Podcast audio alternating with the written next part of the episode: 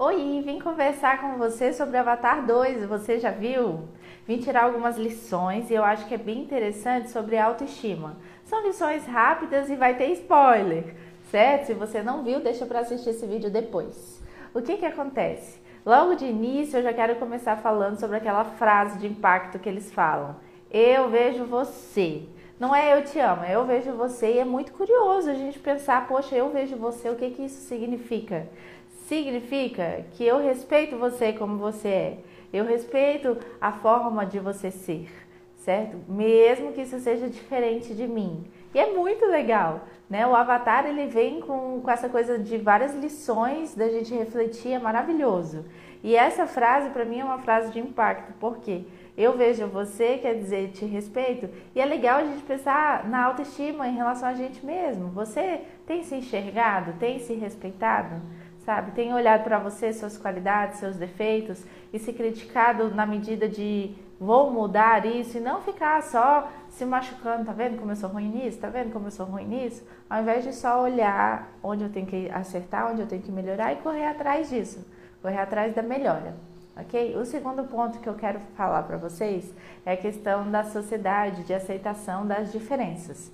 Né? Lá no Avatar, o Jack Sully, que é o principal, ele respeita as pessoas, né? ainda mais de um mundo diferente do dele. E isso é muito interessante para a gente analisar, porque às vezes quando surge uma pessoa muito diferente da gente, a gente fica, nossa, né? Ela é muito diferente, a gente critica, a gente tem preconceito. E esse é um problema muito grande, né? Porque quanto mais preconceito, mais crítica a gente tem com os outros, a gente também se critica. Né? Acaba sendo uma faca de dois legumes, né? Se eu faço isso para os outros, eu também faço isso para mim, né? Então, se você tem dificuldade de respeitar as diferenças, pensa que você também está sendo julgado, sabe? Que você melhorando, você também vai se tratar melhor, vai ter mais respeito por suas diferenças e assim diante ok? E o terceiro ponto que eu quero trazer também sobre autoestima, psicologia envolvida, é a questão de respeitar o tempo das coisas. Na hora que eles chegam lá no Avatar 2, é, nessa nova tribo, eles olham e veem que são diferentes, eles não são da floresta, eles são do mar. E aí o que, que eles têm que fazer? Eles têm que aprender a respirar embaixo da água, a nadar com calma, né? a ter várias formas de lidar de um jeito que eles não aprenderam, eles aprenderam a escalar, certo? Então é bem interessante a questão do respeito ao tempo de aprendizagem das coisas, sabe? Você tem respeitado o seu tempo de aprendizagem?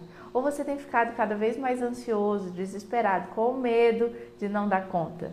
Será que já chegou o momento certo de você conquistar aquilo que você tanto almeja?